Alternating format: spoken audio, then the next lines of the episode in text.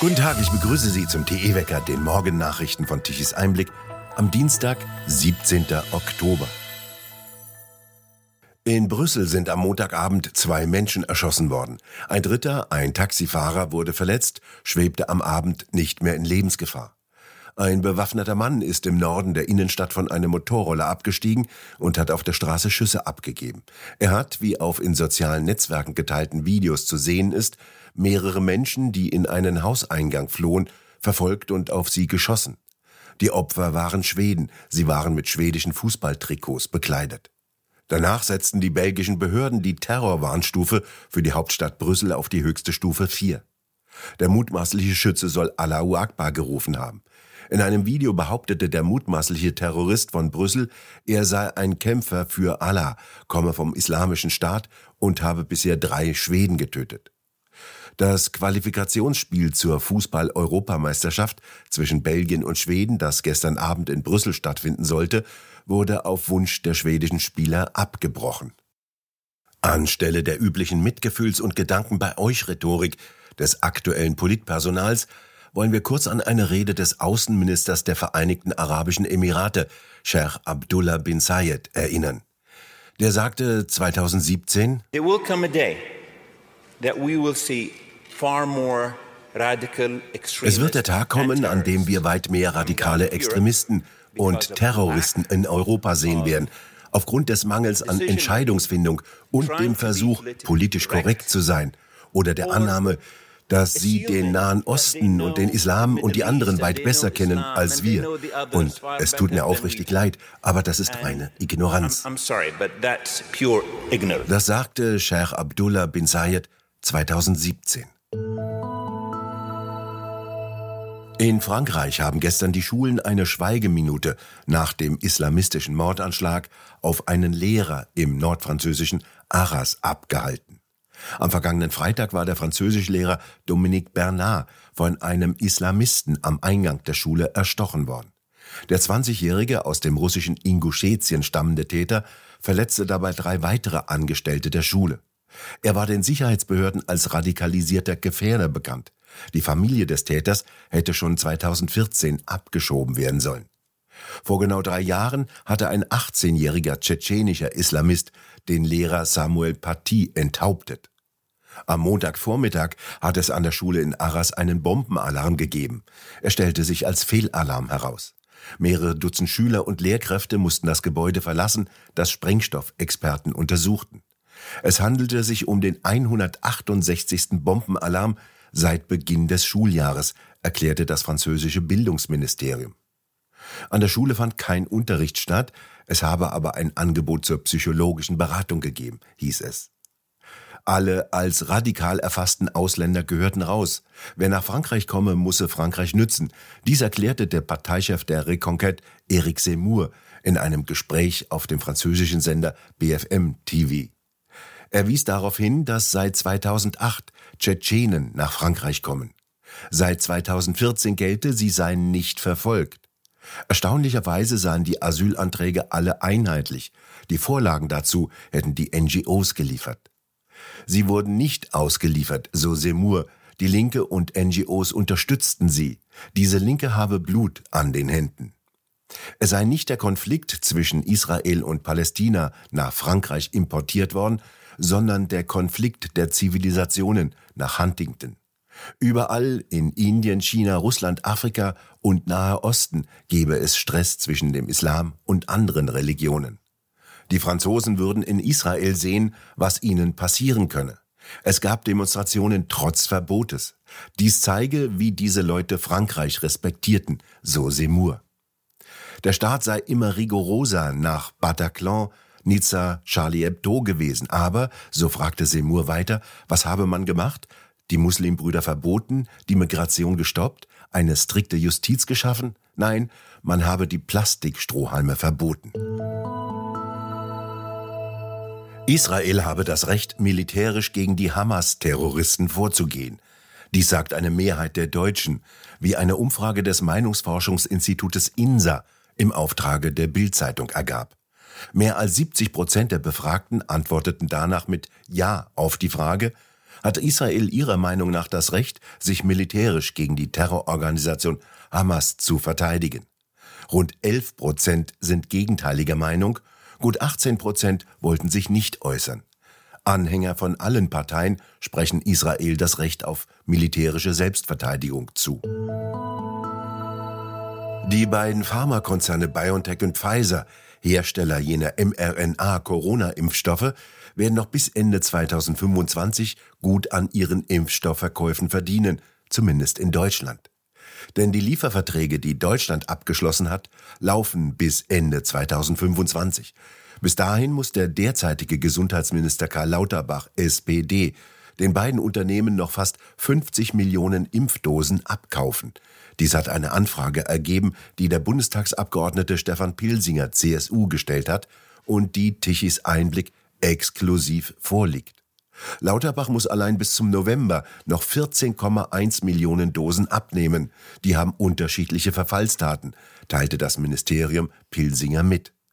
Ende 2024 sei die letzte Dose abgelaufen. Angesichts der viel zu viel bestellten Dosen hat Lauterbach schon Vernichtungsaktionen durchführen lassen müssen. Die nächste droht.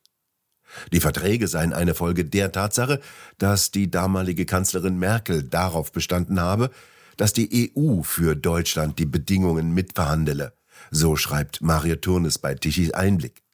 Das Ergebnis sehr gute Bedingungen für die Firmen.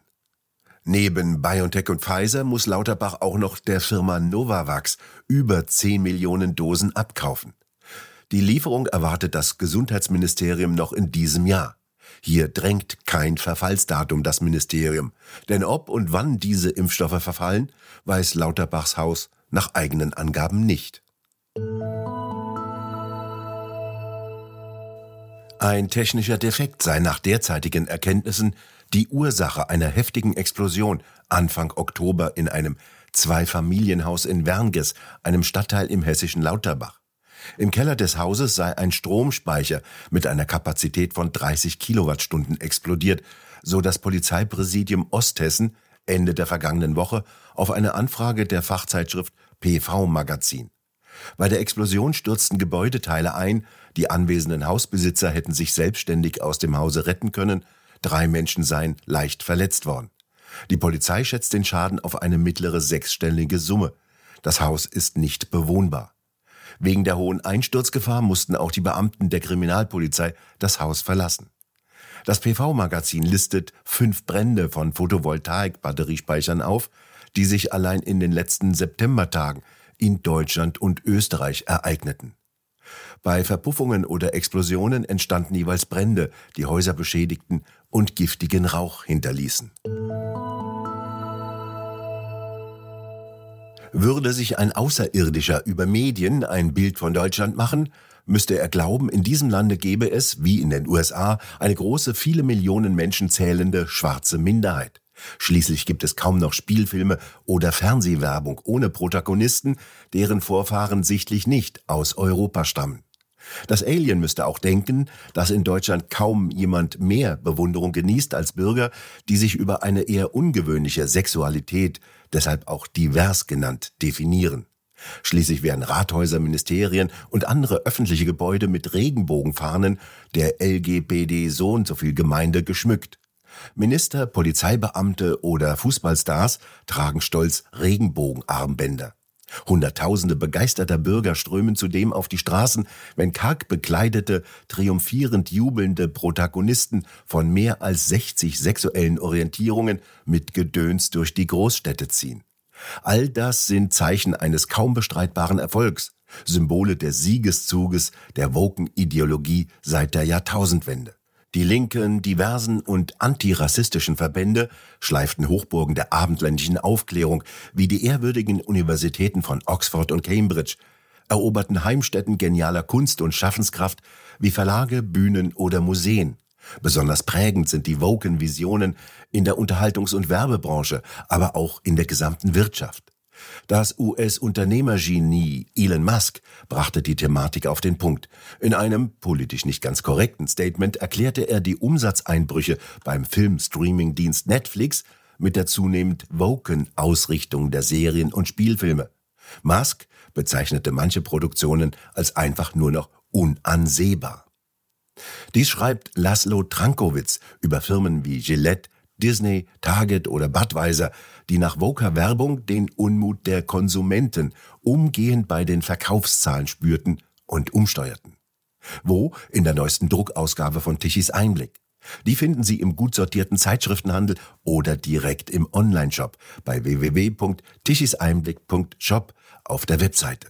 Dort können Sie die Ausgabe auch als PDF-File herunterladen. Von Südwesten her kommen mildere und feuchtere Luftmassen heran. Die sorgen ab Mittwoch für wärmere Temperaturen und für gelegentliche Nässen. Heute allerdings bleibt es noch kühl, aber weitgehend trocken und es wird einen Wechsel von Sonne und Wolken geben. Im Norden und Nordwesten hält sich ausgiebiger Nebel. Zum Wochenende hin können polare Kaltluftmassen hereinkommen. An der Luftmassengrenze in der Mitte Deutschlands könnte es dann sogar Schnee geben, rechnen einige Wettermodelle aus.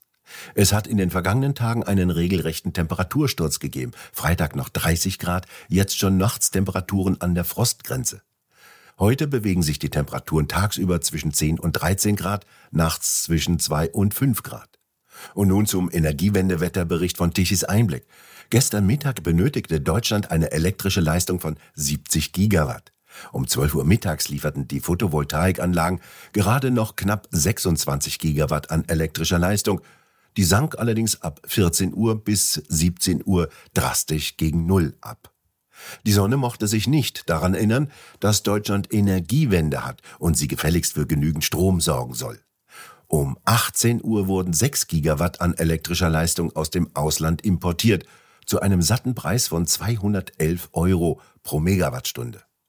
Auch der Wind schlief wieder ein, nachdem er drei Tage lang für ein wenig Strom gesorgt hatte. Sechs Gigawatt lieferten die Windräder gestern Mittag um 12 Uhr, abends um 18 Uhr nur noch knapp drei Gigawatt. Robert Habeck erzählt immer, dass bereits so viele Windräder installiert seien, dass sie 66 Gigawatt an elektrischer Leistung produzieren könnten. Das sei fast so viel, wie Deutschland an elektrischer Leistung benötigt. Habeck ist derzeit Wirtschaftsminister. Wer sagt ihm, dass die installierte Leistung nichts nutzt, wenn kein Wind weht?